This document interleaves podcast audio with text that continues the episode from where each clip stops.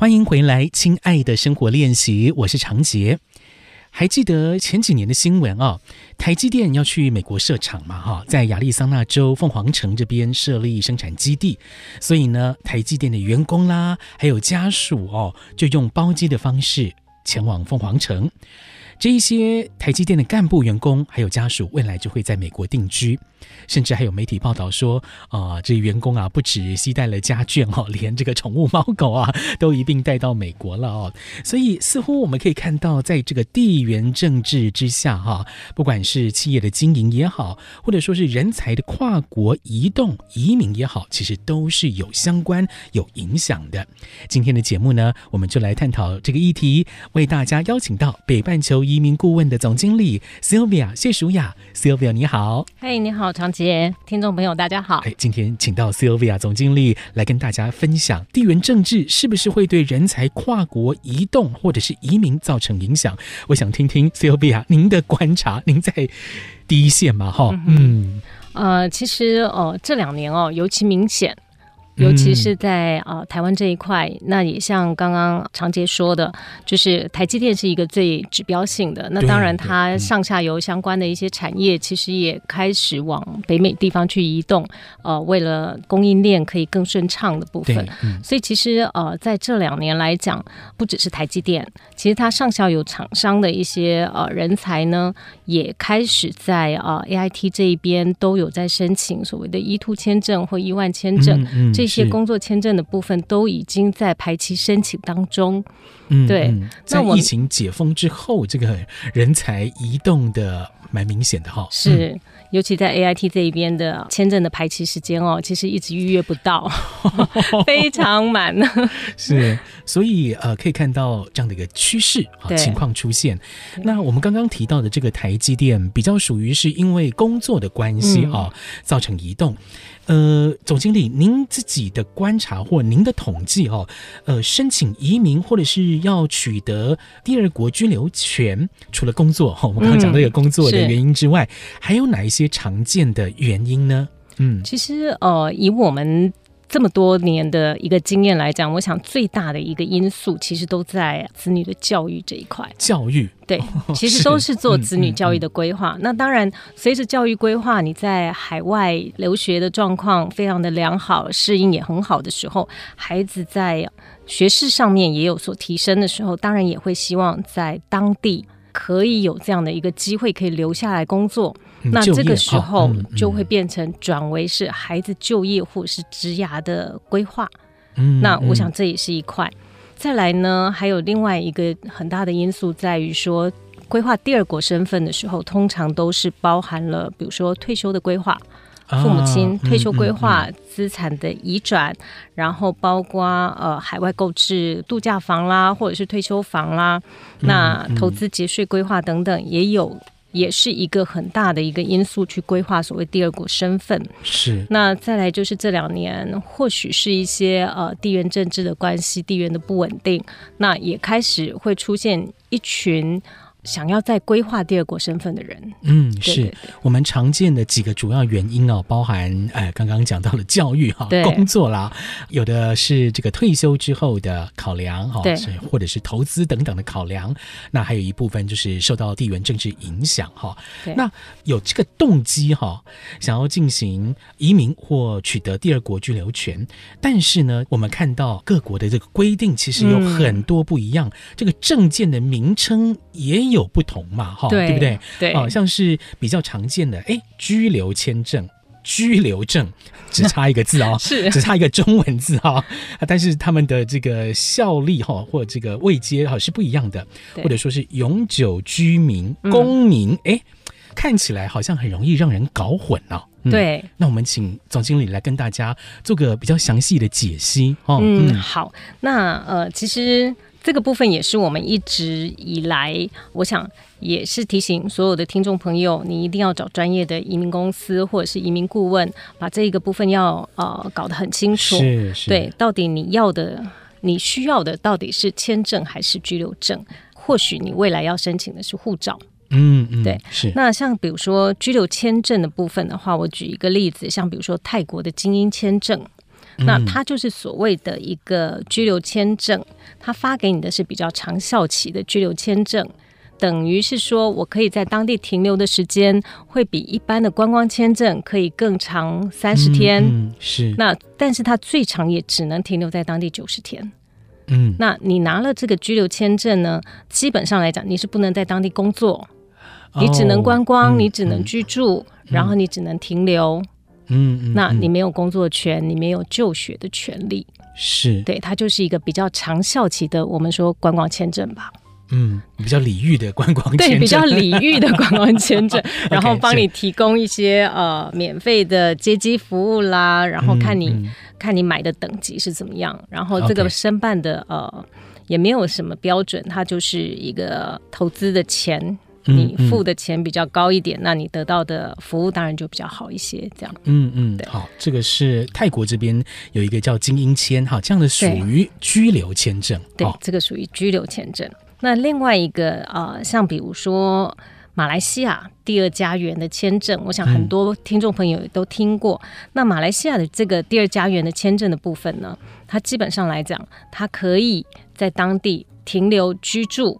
然后可以在当地投资，那啊，居住、停留、投资，哈，对，嗯，它停留的时间没有限制，所以它算是一个居留证，它可以在当地居住下来。哦，哎，有一点差异了，有一点差异。好好，它是可以在当地居住下来的。对，好，它一次发给你五年，嗯，那你可以停留最长的时间就是五年到期。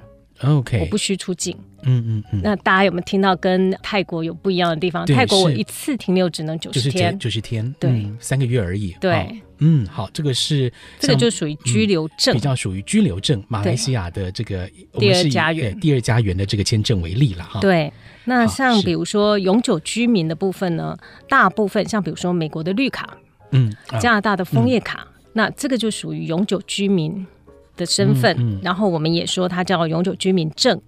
那你拿到这个永久居民证之后呢，你基本上你可以享用当地的福利，像比如说孩子到十八岁以前，他可以免费的呃入读当地的公立中学、公立小学。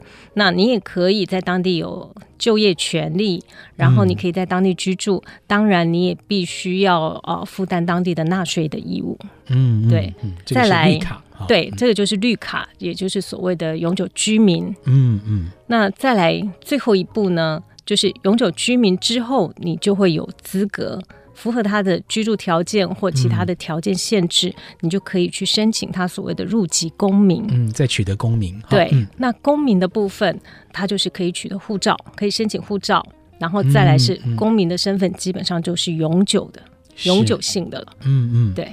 是，所以其实每个国家它给的这个证哈，或者说签证哈，有不同的名称。对，当然也不是说居留签证、居留证啊，每个国家都会有，不是这个样子嘛？对，不是这个样子。所以需要做点功课，或者是找到专精擅长的移民顾问来协助你解决这方面的一些问题。对对对，或帮你破除一部分的困扰。对，其实我们常常都跟呃客户朋友在聊天的时候，呃、那我们会先问。你想要拿第二国身份的目的是什么？Okay, 你是想要在当地居住呢，嗯、还是想在当地就业找工作？嗯，嗯还是你想要在当地只是呃置产，然后未来退休的时候我有居住的权利？嗯、然后还是说我希望孩子未来可以拿到他的身份，拿到他的护照？嗯嗯嗯，你的目的是什么？然后我们再来规划说哪一种的签证类别是适合你。嗯，OK，好，移民顾问公司会协助你来厘清你的需求，从这个需求出发，我们再来去找到对应的这个签证或者说是对应的资格哈。对，好，这个是 Sylvia 给大家的一个建议啊。对，呃，我们看到美国啊是台湾移民人数最多的国家，不过呢，除了美国之外，好像是加拿大啦。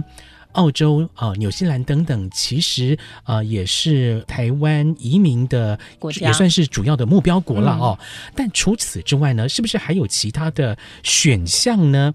这些国家的移民政策是不是有一些特殊的地方呢？关于这些问题的答案，我们再等一下，下一段节目再来继续请教北半球移民顾问总经理 Sylvia 谢淑雅。我们稍待一下，马上回来。Say I can, I see，这奇迹会出现。I see 97。IC 之音 FM 九七点五，欢迎回来，亲爱的生活练习，我是长杰。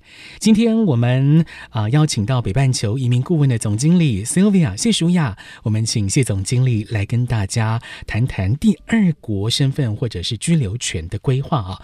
刚刚在广告之前，Sylvia 已经跟大家。啊，说明了一位好的移民顾问，他其实是会根据顾客或是个案的需求，从这个需求出发，再来回推对应到的要取得怎样的 visa，或者是要取得怎样的身份哦。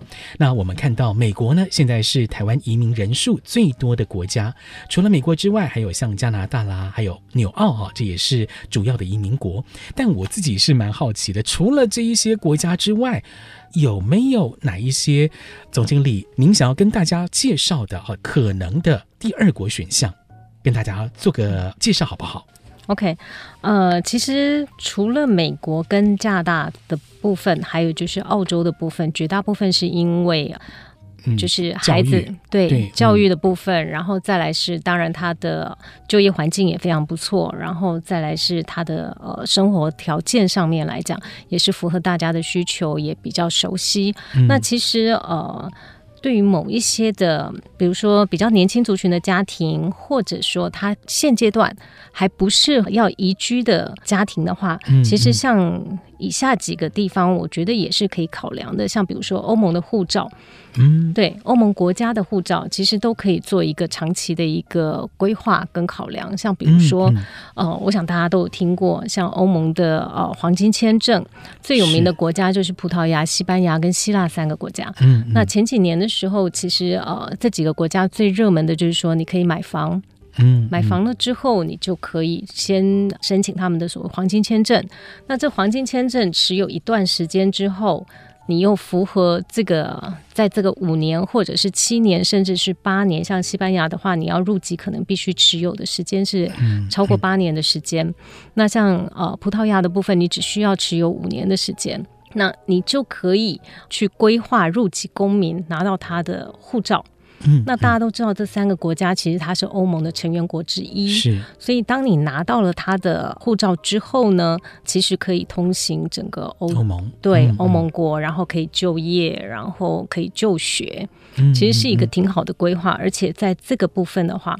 他在黄金签证的期间呢，其实没有太多居住的要求，尤其是葡萄牙，嗯 okay、所以是呃葡西跟西哎西班牙哈跟希腊哈这三个国家算是比较好进入嗯，对，尤其是葡萄牙的部分，那因为他在黄金签证的期间哦，对于这个居住要求的条件非常的低，门槛很低，嗯嗯、他第一年的时候只要求你住七天，那第二年、哦、第三年。到第五年期间的话，是每两年居住十四天，这很容易达到，非常容易达到。嗯嗯嗯、而且我们国人其实到葡萄牙的旅游啦，两年规划个十四天的旅游，其实很容易的。嗯，嗯，对对，那你就不需要说我放弃了原本在台湾的呃工作啦、生意呀，或者说孩子的就学，我不希望中断的。嗯嗯，嗯那我其实可以在孩子很小的时候，我就可以做这样的一个规划，就是蛮灵活了。对，蛮灵活的。我就是呃，之前的话是房地产。那你可以买房产。那现在葡萄牙跟希腊还有西班牙的部分，可能就是因为太多这样子的一个规划，把他们当地的房价也炒高了。是，对，所以当然在去年的时候都陆陆续续做了一些变革。然后像葡萄牙的部分也是已经不开放投资房地产。哦，对，但是它有其他的呃基金或者是其他的。呃，能源或者是其他的一些创业的部分可以做选项，可以做投资，嗯嗯嗯、一样的。Okay, 那他入籍的条件，嗯、还有就是黄金签证持有的一些要求，还是跟以前一样，非常的灵活。嗯，那等你黄金签证满五年之后，你只需要之前大家卡在一个是你要考葡语嘛？嗯嗯。嗯那大家认为啊，葡语啊，要再学另外一个语言，要再学另外一个语言非常困难。但是他开放了另外一个是说。另外一个选项让大家可以达到的是，你可以在那边上两个月的课，不缺课。哦，这个比较这挺好的了，对对对，对，这挺好的。我想当成是进修的，对，当成是另外一个进修，然后再来是你深度的去体验的时候，我觉得那个课程对你来讲也是一个很大的帮助。嗯，所以是。呃，相对性来讲，他拿到护照的。可能性又变得更高了一点。是，这个是欧盟国的黄金签证啦，哈。对，是。那还有其他国家或其他地区的吗？像其他地区的部分的话，嗯、尤其是在呃这两年哦，很多的我们台湾的朋友都会希望说，我可不可以？不用居住，然后我一次就可以拿到了第二国的护照，其实是有的。Okay, 嗯，那像比如说加勒比海的几个国家，那些岛国，嗯，嗯呃，像 Saint Kitts 啊，然后像圣露西亚，那很多这些可能对大家来讲都是比较陌生的地方，嗯，嗯，但是他们因为有所谓的公民护照的方案，所以可以接受你就是一笔捐献，嗯，就是 donation。嗯给他们的政府，然后你就可以拿到了他们的国籍跟护照。嗯，那这个国籍跟护照呢，它也是永久性的。嗯，对，它也是永久性。但是像费用大概是多少？一般来讲，大概可以在二十万左右的美金。OK，对的 donation，嗯，是是。当然也要看你一家有几口人。OK，了解。对，嗯嗯。但这些国家可能就不适合去长期的定居或居住。或者是孩子留学，嗯嗯、是那我想这一块就会比较不合适。对，因为他们的本身的这个资源环境或条件比较没有那么适合，哦、就是他的地真的太小了。嗯，可能有些地方连台北市比他还来得大一些。对对，它是很好的度假环境了，嗯、但是就是不适合长期的居住。嗯，那另外像比如说土耳其的部分。也是、哦、土耳其对、嗯、土耳其的部分的话，它也是提供了一个很好的一个项目，就是说它可以是定存三年，定存三年，对我只需要放等值五十万美金美金？的里拉币，OK，对，在土耳其定存三年，对对对，那我就可以有资格获得他们的公民。哦，对对，这个是土耳其的要求啦，哦，对，所以其实它的门槛并不高。那所以就是看说，呃，大家的需求跟喜好，就有些人觉得土耳其它的好处是什么？它的国土面积很大，嗯，它也有在欧陆，也有在亚陆，嗯，所以在这一块方面来讲，你可以去在当地有很深的一个体验，像也算是很自由的一个地方。嗯，对。嗯嗯、那气候上来讲，它也有冷的地方，它也有热的地方，所以你在选择上来讲，我觉得也不失是一个地方地区。好，这个是刚刚 Sylvia 总经理为大家介绍的、分析的这个欧盟的黄金签证，还有像加勒比海小国跟这个土耳其可以一步到位取得护照的方法。对，那我们讲欧盟还有一个指标国家哈，嗯，英国，嗯，那英国他们的取得。这相关的移民或护照这个方法是英国，其实呃，现在现在有蛮多同学，对我也是蛮多同学跑去英国英国留学，对啊。其实英国他们其实很鼓励这一些在当地留学的孩子，你留下来，然后你可以拿到工作签证，然后在你当地居住的期间，你可能超过七年以上，你其实是可以规划。成为他们的永久居民，然后甚至入籍，嗯、这个管道其实是并不困难的。是他们很鼓励人才，对，哦、他其实跟加拿大有点类似。嗯、他们希望这一些年轻人才，你在我这边呃留学了之后呢，可以因为你已经很适应我这一边的、嗯、呃生活环境，然后也在这边接受了很好的教育，他希望你留下来。嗯，所以英国的部分的话，他的年轻族群的部分的话，我觉得像这个。技术移民的部分，那我觉得是一个很好的。嗯、那当然，它也有开放所谓的投资移民或者是创业移民的部分，嗯、投资的门槛可能就会稍微高一点。嗯、对，超过两百两百万的英镑。嗯嗯，对，所以如果说是在英国求学啊，嗯，那么后续在英国就业啊等等的，或取得相关身份的这条路上，英国的这个路哈是比较畅通的啦。对，是比较畅通的，可以这样讲了。对，主要就是你要可以在当地居留的时间比较长。那基本上来讲，他就会非常欢迎你在当地留下来，然后拿到身份。是在移民的这个过程当中啊，呃，有很多的事情。情哦，要好好的来规划。对，不管是孩子要教育啊，教育相关的移民，嗯、那或者说是你有要购置房产哈，置产。可能想说，哎，未来要生活啦，或者是退休之后的使用哈，对，呃，或者是工作，或者是投资等等，那其实都是跟你人生密切相关，嗯、跟你未来五年、十年这个是密切相关的一个决定，啊、大决定。对，那所以 Sylvia，您这边有没有一些建议或者是一些 case 来跟大家分享，提醒大家？嗯，好的。像呃，在移民的过程，甚至在留学的过程里面，在你当你拿到第二国身份之前或者之后哦，嗯，其实通常我们的移民客户，我们都会希望他们在身份拿到之前呢，都会有一段等待或者审理的期间嘛。对对。那这段期间的话，我们都会陪同客户去准备的，就是说，第一个，当你拿到第二国身份的时候，你马上面临的是第二国的税务。嗯，哦、那 对，嗯、但是这个税务的部分，并不是说我第二国身份，我就是有双重的税务。嗯、那有些国家因为它和税，对它的税法不一样，嗯、那反而对于我们来说，很好去规划你的资产的分配，还有就是你投资地区的分配，嗯、反而是一个很好的一个规划工具。好、嗯，变成说是你的一个竞争力了。嗯，只要了解，我觉得这块是很重要的。然后再来就是，当然，你如果要移居的话，房子是一个很重要的关键。对对，那房子的准备的部分的话，就会牵扯到第一个，你要什么时候买房，要不要买房？嗯，对。对对，那买房之后你要哪里？对，买在哪里？然后再来就是买房之后你怎么去维护？嗯嗯，你太早的投资或者说太早买房的时候，你有没有就是说你必须要去负担的是第一个你房子的维护的费用，费用对，你要去 maintain 啦，然后还有税啊，嗯、对不对？啊、大家都知道，嗯、像呃台湾的房屋税是非常低的，对对，美国跟加拿大的税的部分，你持有房子，那其实这个每年要缴付的房屋税其实是挺高的，嗯、这是一个很大的成本。